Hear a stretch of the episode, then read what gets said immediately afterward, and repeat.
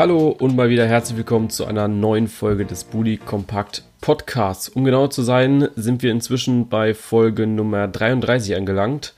Heute wird der Leon passen, beziehungsweise diesmal ist Leon eben nicht dabei, aber dafür habe ich mir auch ein äh, kleineres Thema ausgesucht, nämlich die U21 Europameisterschaft, den Confed Cup. Und ebenfalls habe ich mich mit der Frage beschäftigt, warum die deutschen Länderspiele immer so schlecht besucht sind. Ich würde sagen, dass wir auch nicht lange quatschen und gleich voll reingehen. Ja, starten wir mit der U21 Europameisterschaft, wo wir sagen können, dass es keine großen Überraschungen gab fürs Halbfinale. Also die Favoriten haben sich durchgesetzt mit Spanien, Italien, Deutschland und auch England. Das waren so die Mannschaften, die man auch in einem Halbfinale gesehen hat ja, Spanien war sehr souverän, hat sich sehr souverän bis ins Halbfinale gespielt und jede Mannschaft auf dem Weg ordentlich bespielt, einen sehr guten Fußball gezeigt und letzten Endes eben auch besiegt. Also gerade das Spiel gegen Italien war sehr auf einem sehr, sehr hohen Niveau und ich glaube, dass wir da uns schon was abgucken müssen und dass man sagen muss, dass das extrem gut war von den Spaniern kommen wir zum nächsten Finalteilnehmer. Das ist dann eben die deutsche Nationalmannschaft. Die hatten so ihre Startschwierigkeiten im Turnier, haben sich dann aber immer besser ins, ja, ins Turnier reingefunden und man muss sagen, dass das Spiel gegen Italien in der Gruppe, also es war das dritte Gruppenspiel, glaube ich, ein Tiefpunkt war. Das Spiel gegen England war dann ein absoluter Krimi und gegen Spanien haben sie ein ganz, ganz großes Kino gezeigt. Das war super Fußball, das hatte nichts mit U21 oder ich sage jetzt mal dieser C-Mannschaft zu tun, wie man sie inzwischen auch schon genannt hat. Das war richtig gut von beiden Teams und am Ende mit dem glücklicheren Ende für uns. Bei Spanien und Italien muss man auch sagen, dass man da wenig von dieser U21-Mannschaft gesehen hat. Also auch bei uns, das sind alles Spieler, die schon mal in der A-Mannschaft gespielt haben, äh, auch ja, ihre Erfahrungen dort sammeln durften. Und wenn man da natürlich bei den Spaniern reinschaut, dann sind das gerade Spieler wie Asensio, Saul, die da einfach herausragten. Also Saul, fünf Tore, ist, äh, glaube ich, Torschützenkönig geworden, sogar da Asensio, eigentlich für mich der Spieler des Turniers, mit ein paar Deutschen natürlich. Aber am Ende muss man sagen, dass Asensio bei Real Madrid sich nächstes Jahr sehr, sehr gut durchsetzen kann und dass er, ja, das Thema, äh, dass die Königlichen da sehr, sehr viel Spaß mit ihm haben werden. Überragender Spieler, ich glaube, da kann man nicht viel zu sagen. Aber auch wir Deutschen haben gemerkt, dass da sehr, sehr viel nachrücken kann. Also man muss wirklich diese Superlative nehmen, weil diese U21-Mannschaft einen so sehr begeistert hat, dass das so gut funktioniert hat, hätte ich nicht gedacht. Gerade auch Spieler, die jetzt vielleicht nicht so im Fokus waren, die man so ein bisschen vorher belächelt hat. Pollersbeck, so diese Last-Minute-Entscheidung, äh, wen nimmt man jetzt rein, nimmt man die Nummer 1 oder eben Pollersbeck? Und dann hat sich Stefan Kunz für Pollersbeck entschieden Selbiges wie Arnold Weiser, also gut, Arnold ist Kapitän, Weiser Stammspieler in der U21, Selke, der vorne im Sturm einige Dinge auch gemacht hat, wichtige Dinge auch gemacht hat und auch Niklas Stark, der äh, sehr gutes Turnier gespielt hat. Und da kann man wirklich sagen, oder wir können beruhigt in die nächsten Jahre blicken, weil das war extrem gut, was die Deutschen hier gemacht haben. Und ich habe mich wirklich gefreut, der Mannschaft zuzusehen Viele haben auch gesagt, dass die U21 eher so der Blickfang ist ähm, als eine, ein Confed Cup Turnier, was dann auch, ja, so ein bisschen auch so war.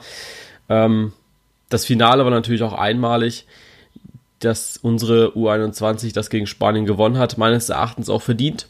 Das Team hat sich einfach von Spiel zu Spiel gesteigert, so wie ich eben schon gesagt habe, und eine super Teamleistung gezeigt. Und gerade dieses letzte Spiel, das war halt überragend gegen Spanien. Die Spanier gut kontrolliert, zwischenzeitlich vielleicht auch so ein bisschen die Kontrolle mal wieder verloren, aber alles im Allen eine solide Leistung und deswegen ähm, haben sich unsere Firebeaster auch wirklich den Urlaub verdient und ich freue mich für die Jungs, dass sie das so mitnehmen konnten und ja, ihren teilweise auch ersten Titel in ihrer in ihrem Lebenslauf ja mitnehmen dürfen. Kommen wir zum Confed Cup, der ja am Anfang sehr belächelt wurde. Also ich möchte auch hier gerade die Finalpaarung vorwegnehmen, wo ich einfach sage, dass das eine sehr, sehr würdige Finalpaarung war, dass das hundertprozentig gepasst hat. Und ich finde, das muss auch so sein.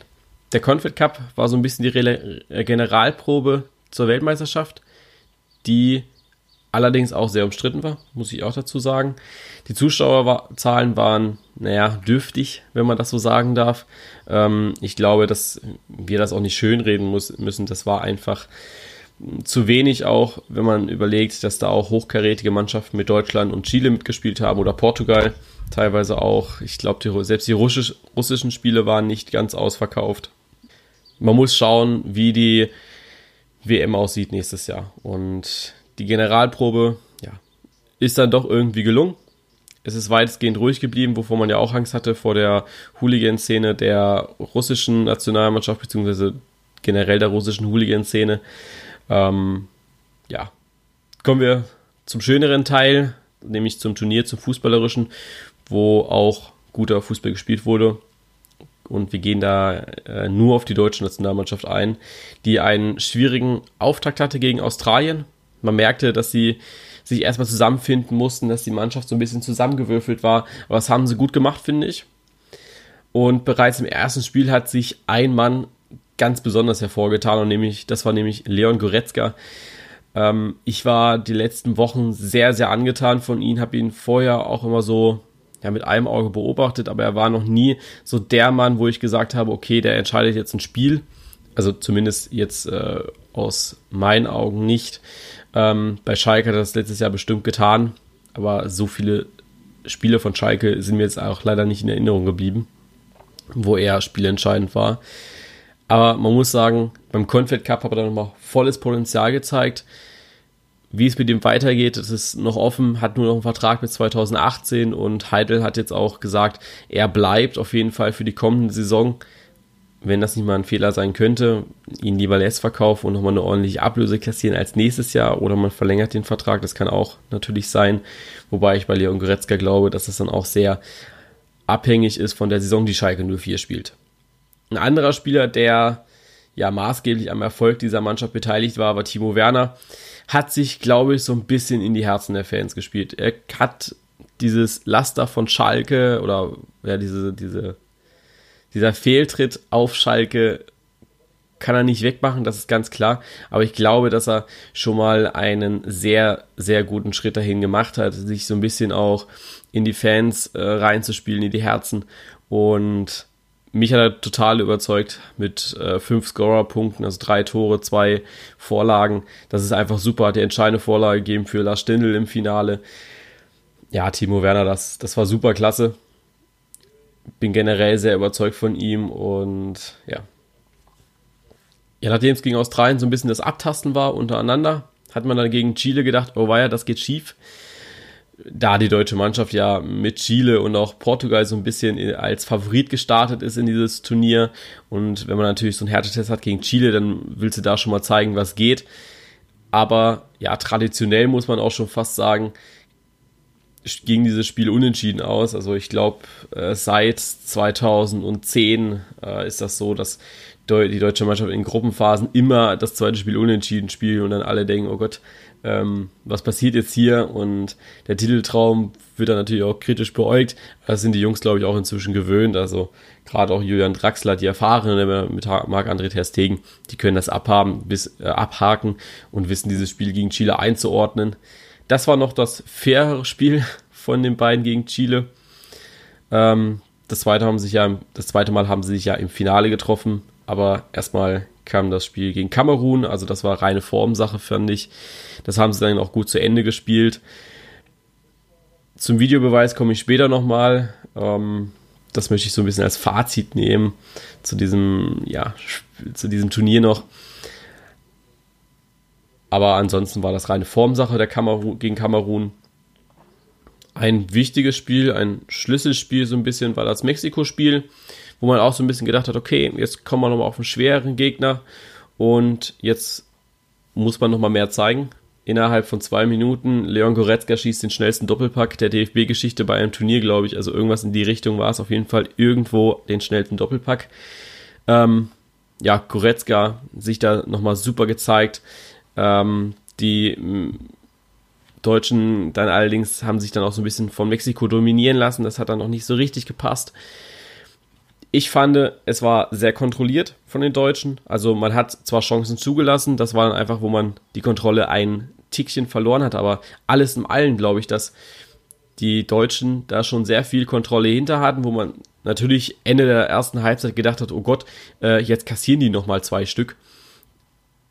Das habe ich auch gedacht, ehrlich gesagt, aber dann haben sie es wieder, das, das gehört dazu, du kannst nicht über 90 Minuten die Kontrolle behalten, aber du kannst versuchen, über diese 90 Minuten ein, eine, ja, ich glaube, eine Macht aufzubauen auf dem Platz und das haben die Deutschen getan und konnten sich dann auch nochmal am Ende äh, mit einem schnellen Tor von Younes nochmal, äh, ich sag mal, zu diesem 4-2 äh, retten. Kommen wir zum Finale gegen Chile. Ja, da kann man eigentlich nur sagen, dass es ein Riesenkampf war. Die Chilen haben alles in dieses Spiel gesetzt und wollten unbedingt gewinnen. Das auch manchmal nicht sehr fair. Ich glaube, Chile, beziehungsweise was auch viele Chilen vorher gesagt haben, wenn sie dieses Spiel gewinnen, dann gehen sie als Favorit in die Weltmeisterschaft und dann kann man auch eine Weltmeisterschaft mal gewinnen. Also ich will nicht wissen, was los ist in Chile, wenn die mal eine WM gewinnen. Aber ich glaube, dass das natürlich realistisch ist, keine Frage. Chile hat eine super Nationalmannschaft, aber solange du halt eine Mannschaft wie Deutschland noch nicht hundertprozentig schlagen kannst, und das haben sie jetzt eben nicht getan, ähm, wird es sehr, sehr schwierig. Auch in diesem Spiel stand der Videoschiedsrichter ein weiteres Mal im ja, Blickpunkt und hat ein weiteres Mal versagt. Ja, man muss dazu sagen, also der Videoschiedsrichter, es läuft so ab, dass die Männer vor dem Bildschirm nur sagen, schau dir das nochmal an. Das ist falsch, so wie du es gewertet hast. Und das war in der Szene, wir haben es alle noch im Kopf.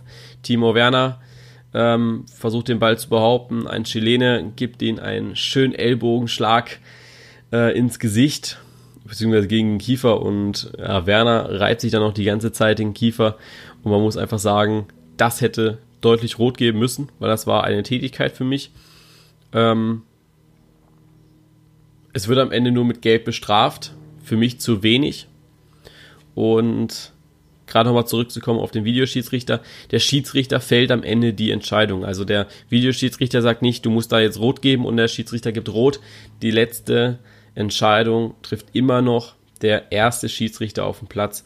Und ich glaube, wenn du schon einen Videoschiedsrichter hast, der sagt, das ist falsch und du siehst das und der ähm, muss eigentlich da die rote Karte geben. Was ich aber noch viel schlimmer finde, dass wir in dieser Situation den Videoschiedsrichter gebraucht haben, weil der Schiedsrichter frontal auf diese Situation zugelaufen ist. Das heißt, er war, er hat das genau gesehen, hat das anscheinend nicht wahrgenommen und dann auf Einwurf zu entscheiden, wo dann wirklich alle total perplex waren. Äh, unglaublich. Aber naja, vielleicht steht er auf die harte Tour. Am Ende haben wir gewonnen, dank eines guten Auges von Timo Werner und Lars Stindl, der dann noch den Superpass vollendet hat. Und die Deutschen haben somit zum ersten Mal den Confed Cup gewonnen. Wir sind zum ersten Mal Confed Cup Sieger. Und jetzt werden wir wahrscheinlich aber nicht Weltmeister, wenn wir abergläubisch sind, weil ein Confed Cup Sieger konnte noch nie danach Weltmeister werden. Siehe Brasilien 2013, 2014 ähm, gegen uns rausgeflogen im Halbfinale.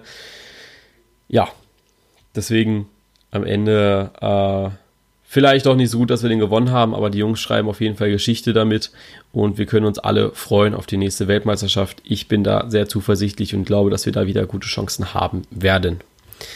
Jetzt sind wir natürlich, Confed Cup ist abgehakt, jetzt ist die nächste Saison Bundesliga, aber diese Bundesliga-Saison ist nochmal ein Schaulaufen für alle, die in diesem Confed Cup Team dabei waren, weil wer, jetzt stellt sich die Frage, wer kommt mit aus dieser Elf, beziehungsweise aus diesem Kader zur Weltmeisterschaft in Russland. Und ich glaube, ich habe da so zwei Kandidaten, die jetzt nicht etabliert sind. Also Draxler, Kimmich, Terstegen, das sind alles etablierte Spieler für mich, auch Hector, die auf jeden Fall mitfahren werden. Aber ich glaube, zwei muss man da hervorheben und das sind eben Leon Goretzka und Timo Werner. Also Goretzka kann Kedira sehr, sehr gefährlich werden. Egal, ähm, wie das jetzt natürlich verletzungstechnisch aussieht, wir gehen jetzt mal auf, dass alle fit sind. Also auch ein Reus, ein Gündogan. Ähm, ich glaube, dass da Leon Goretzka eine Rolle spielen kann, wenn er die Form so beibehält und noch eine bessere Saison bei Schalke spielt. Timo Werner, keine Frage, der ist super, hat ähm, alles gemacht bei diesem Confit Cup, was ging.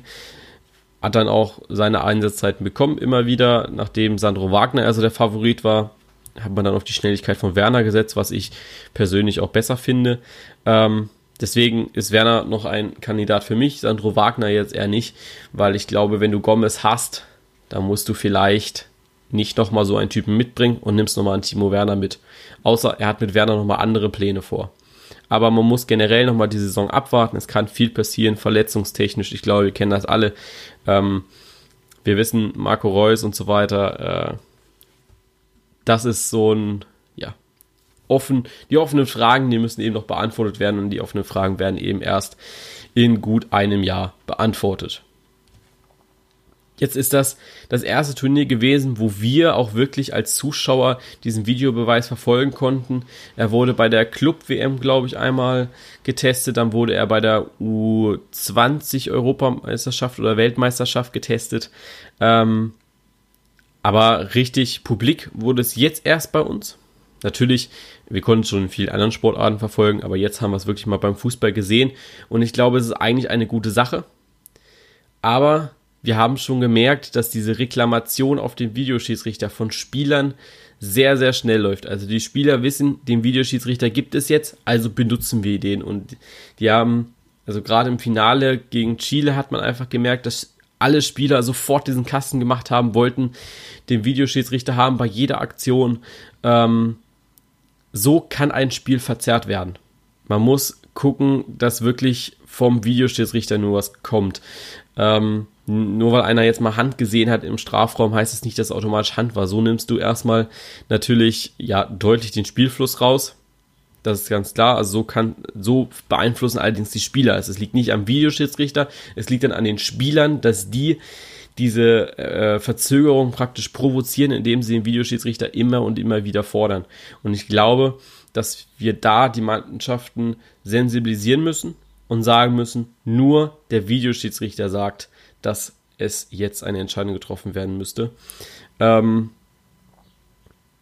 ja, ich glaube, das dass wir dann einfach auch wegkommen von diesen, wir brauchen jetzt zwei Stunden irgendwann für ein Spiel. Ähm, weil so gegen Chile, ich glaube, da gab es auch fünf Minuten Nachspielzeit oder vier Minuten Nachspielzeit. Das soll natürlich nicht die Regel werden, wenn ich ehrlich bin. Ähm, und finde dann auch, also da muss dann eben eine Grenze gezogen werden bei den Spielern und eventuell auch mal eine Karte gezeigt werden. Die Regeländerung der FIFA ist das, glaube ich, so eine zentrale Rolle, die jetzt gut mit einspielen könnte. Also diese 60 Minuten Spielzeit, ähm, die Unterbrechungen werden gestoppt. Das wäre so eine äh, ja, Phase, wo ich glaube, das wäre ganz gut. Allerdings sage ich auch ganz ehrlich, das äh, muss man nochmal in anderen Rahmen diskutieren. Das werden wir auch nochmal in, anderen, in einen anderen Rahmen diskutieren. Diese Regeländerungen, die es da gab von der FIFA, äh, keine, keine Sorge, da werden wir noch drauf eingehen. Da möchten wir auch noch unsere Meinung zu sagen. Und ja, das finale Fazit für mich vom Videoschiedsrichter ist einfach, dass die Schiedsrichter noch genauer hinschauen müssen, sich die Szene vielleicht dann nochmal und nochmal anschauen sollten und dann bitte auch die richtige Entscheidung treffen. Also ich glaube, wenn man merkt, äh, dass, also das Spiel Deutschland gegen Kamerun, dass dann ein falscher Spieler eine rote Karte kriegt, das ist erstmal unter, also erstmal erstmal nur, nur gelb sieht, dann, ja, was heißt nur gelb? Ich glaube, gelb war die richtige Entscheidung, gelb aber dann für einen anderen äh, Spieler. Dann gab es auf einmal rot weiterhin für den falschen Spieler und dann kam irgendwann mal die richtige Entscheidung äh, für den einen Spieler, der dann auch das Foul begann hat an Schan. Ja, äh, kann man nichts zu sagen. Das ist einfach sehr verwirrend. Das ist natürlich auch eine verwirrende ähm, ja, eine verwirrende Zeit für die Schiedsrichter. Man muss einfach sagen, dass es auch für die neu ist und dass sie sich da reinleben müssen. Und am Ende haben jetzt wieder den ersten Test gemacht. Wir werden in der Bundesliga noch viel diskutieren dürfen, glaube ich. Also der erste Spieltag, der wird bestimmt schon Zündstoff geben. Aber ich glaube einfach auch, dass ähm, es viel, viel Zeit braucht, bis das sich wirklich etabliert hat. Ich sag mal, also wirklich jetzt dieses eine Jahr, dann die Weltmeisterschaft und dann können wir, glaube ich, in der äh, Bundesliga-Saison 18, 19 davon reden, dass wir es dem Videoschiedsrichter auch final akzeptiert haben. Genau, das war der Confed Cup für mich oder das Fazit von mir. Ähm, ich habe mich jetzt noch mit der Frage beschäftigt, warum sind die deutschen Länderspiele immer so schlecht besucht? Also wir haben es jetzt beim Confed Cup gesehen, das betrifft jetzt aber nicht nur die Deutschen, das betrifft dann auch irgendwie alle. Ähm, es, es, es ist kein Zuschauermagnet mehr. Viele gehen nur noch zu den Vereinen, interessieren sich sehr wenig für die Länderspiele. Ähm, jetzt gerade auch das äh, letzte Länderspiel, wo ich war, zwischen äh, Deutschland und England. Das war das Abschiedsspiel von Lukas Podolski in Dortmund. Man hat es extra in den Signal Iduna Park verlegt, um nochmal mehr Massen äh, zu mobilisieren, hinzukommen. Und am Ende war das Stadion immer noch nicht ausverkauft. Ähm, ich habe vor, auch gegen Norwegen im September zu fahren. Also ich glaube, es war September und ich glaube, es war auch Norwegen zum Länderspiel zu fahren. Ist jetzt kein Abschiedsspiel oder so, ist einfach ein normales Quali-Spiel, aber auch da äh, sagen wir uns jetzt momentan, okay, warum sollten wir es jetzt überstürzen? Wir wissen noch nicht, ob wir wirklich Lust darauf haben. Also Lust darauf haben. Hinzufahren haben wir auf jeden Fall, aber auch die Zeit dazu haben, dorthin zu fahren. Aber wir können auch noch eine Woche vorher, das Spiel ist in Stuttgart, also das zur Erklärung, also da braucht man nicht viel Plan vorher. Ähm, aber das Spiel ist in Stuttgart. Warum sollten wir da jetzt groß äh, vorplanen oder sonst was, ja? Wenn wir am einen Abend hin und wieder zurückfahren können. Das heißt, wir können uns die Karte noch eine Woche vorher kaufen, weil die, Spiel, äh, die Spiele ja nicht ausverkauft sind. Und ich finde das sehr, sehr schade eigentlich, dass, also ich verstehe da den DFB vollkommen, dass sie die Spiele jetzt in kleinere Stadien verlegen möchten. Allerdings finde ich das sehr, sehr sehr, sehr schade, weil dieses Flair von den großen Stadien dann noch einfach weggeht. Also dieses Bundesliga-Flair. Wir spielen irgendwann in Freiburg, Darmstadt und Ingolstadt, was überhaupt nicht schlecht ist. Aber dann müssen wir auch damit leben, dass so große Spiele da stattfinden. Also Deutschland, Spanien findet dann in Darmstadt oder Ingolstadt statt. Also ich gehe jetzt mal davon aus, dass es eher in Ingolstadt stattfindet, weil das Stadion neuer ist. Ähm, und, die Sta äh, und die Plätze sind dann halt schnell weg. Das wäre sehr, sehr schade, weil wir dann einfach auch diesen geringeren Zuschauermagnet äh, haben und dann ist dann wieder die Anfrage zu groß für die einzelnen Stadien. Viele sagen als Ausrede, dass die Tickets zu teuer sind, also dass sie teurer sind wie normale Bundesliga-Tickets und so weiter. Das stimmt überhaupt nicht. Also ich hatte jetzt ähm, auch, also klar, dieses Spiel von Lukas Podolski, das haben wir eine normale Karte für die Haupttribüne oder nee, für die, für den Aus, oder da, wo normalerweise der Auswärtsblock ist, für 60 Euro, was vollkommen okay ist, was du für ein normales Bundesligaspiel auch zahlst. Ich weiß natürlich nicht in dem Platz, aber auf jeden Fall äh, in der Richtung. Äh, dann natürlich haben wir jetzt geguckt für Stuttgart gegen Norwegen. Ich glaube, es ist gegen Norwegen, auf jeden Fall eine skandinavische Nationalmannschaft ähm, wo man dann einfach sagen muss, äh, Haupttribüne war 60 Euro oder Gegentribüne und die Cannstätter Kurve, das ist so die Ultrakurve, die war für 25 Euro. Das heißt, wenn man schnell genug dran ist, dann kann man sie auch für 25 Euro eine Karte kaufen. Und die 60 Euro, die zahlt sie für ein normales Bundesligaspiel inzwischen auch. Deswegen ist es eigentlich eher weniger so dieses äh, teure was, es, was da die Ausrede sein darf. Eigentlich hat man keine Ausrede, weil es sind attraktive Spieler. Ich meine, wann hat man die Chance, einen Toni Kroos zu sehen? Wann hat man die Chance, einen Semi Kidira zu sehen? Eben nur in der Champions League. Und ich glaube, da muss man sich ein bisschen sensibilisieren für, weil ich bin ganz ehrlich, findet Deutschland gegen Spanien in Ingolstadt statt und erstmal ist es schwerer, an Tickets zu gelangen. Aber nehmen wir jetzt mal an, dass die Tickets dann immer noch nicht, also dass die Tickets dann immer noch nicht alle vergriffen sind. Ich glaube, dann wird es peinlich für den Deutschen Fußballbund, weil Länder, also Verbände wie Spanien, Italien, die legen grundsätzlich nur in diese großen Stadien, weil das so ein großer Zuschauermagnet ist. Und wir müssen in Ingolstadt spielen oder in Darmstadt oder in Freiburg, damit wir Stadien voll kriegen, damit wir mal eine hundertprozentige Stadionauslastung haben, finde ich ehrlich gesagt sehr peinlich, äh, gerade wenn wir es dann nicht ähm, voll kriegen. Ich möchte euch da so ein bisschen einbeziehen. Also schreibt mir auch gerne mal eure Meinung zu dem Thema. Dann können wir da in der nächsten Folge nochmal drauf eingehen. Wie steht ihr dazu? Geht ihr auf Länderspiele? Wart ihr schon mal auf Länderspielen? Habt ihr vor, mal auf Länderspiele zu gehen? Wenn ja, wo wart ihr? Äh, gegen wen wart ihr da? Und das interessiert uns wirklich. Also da finde ich, das ist auch ein wichtiges Thema für uns, für, ich sag mal, alle, die den DFB so ein bisschen mögen. Ähm, schreibt mir das über Instagram, Facebook, per E-Mail und wo auch immer ihr mich erreichen könnt. Und dann werde ich in der nächsten Folge nochmal darauf eingehen, wenn ich ein paar Rücksendungen von euch bekomme. Ich möchte mich mit den Worten auch von euch verabschieden. Denkt darüber nach. Das ist, glaube ich, eine sehr, sehr wichtige Sache. Und somit wünsche ich euch eine sonnige Woche. Und nächste Woche hören wir uns dann wieder mit Leon, selber Ort, selbe Stelle. Und ja, ich wünsche euch viel Spaß. Bis dann.